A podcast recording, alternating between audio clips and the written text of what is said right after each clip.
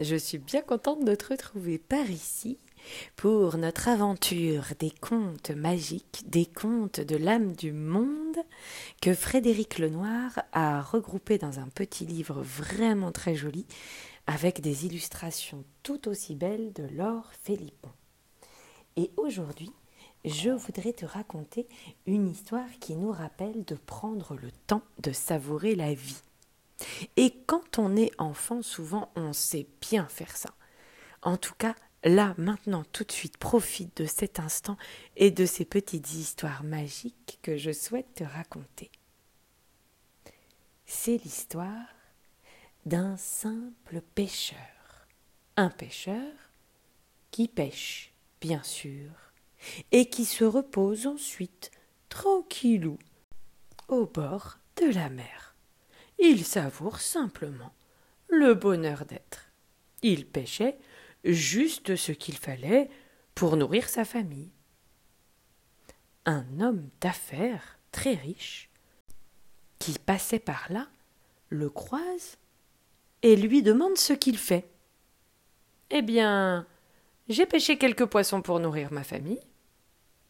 Eh bien, ça ne doit pas te prendre beaucoup de temps. Tu fais quoi? Le reste du temps. Eh bien, je passe de bons moments avec ma famille, je joue avec mes enfants, j'admire la beauté de ce lieu et de ce paysage, et je me repose. Mais étonné, l'homme riche lui dit Mais tu sais que si tu pêchais plus de poissons, tu pourrais ouvrir une entreprise? Ah oui, répond le pêcheur. Mais pourquoi faire? Eh bien, tu pourrais gagner plein plein d'argent en revendant tes poissons. Ah oui? Mais pourquoi faire? Eh bien, pour habiter une belle maison. Bah et puis après? Eh bien, avoir une grande famille. Et après, lui dit le pêcheur, développer ton commerce avec tes enfants. Acheter encore plus de bateaux pour pêcher encore plus de poissons et avoir de grandes entreprises. Ah oui Mais pourquoi faire demande le pêcheur.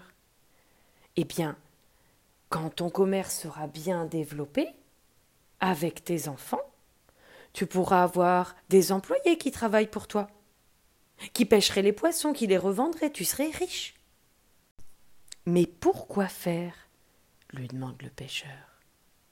Eh bien, arriverait un moment où, dans quelque temps, tu pourras prendre ta retraite. Et tu pourras alors vivre au bord de la mer, profiter de ta famille et passer tes journées à admirer la beauté d'un endroit tranquille. Et te reposer, lui dit l'homme riche. Eh bien, répond le pêcheur, c'est déjà ce que je fais. J'espère que cette petite histoire t'a plu. C'est un conte africain. Il nous rappelle que le bonheur réside et se trouve en grande partie dans le fait de savoir prendre le temps de vivre et de savourer les petits plaisirs du quotidien. Eh oui, bien souvent on fait beaucoup d'efforts pour réussir plein de choses dans sa journée, pour avoir toujours plus de choses, de cadeaux, de biens.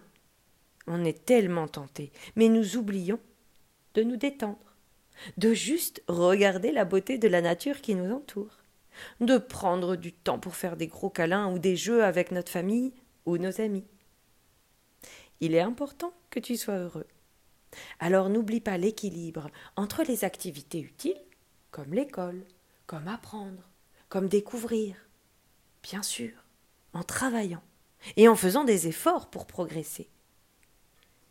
Et, sans oublier, de savoir se détendre, de prendre du plaisir dans ce que l'on fait pour profiter de la vie maintenant.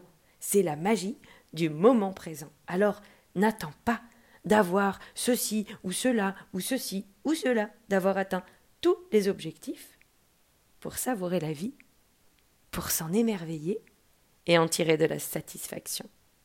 N'oublie pas cette belle clé de l'équilibre. J'espère que cette petite histoire du pêcheur t'a plu et la petite sagesse qui va avec aussi.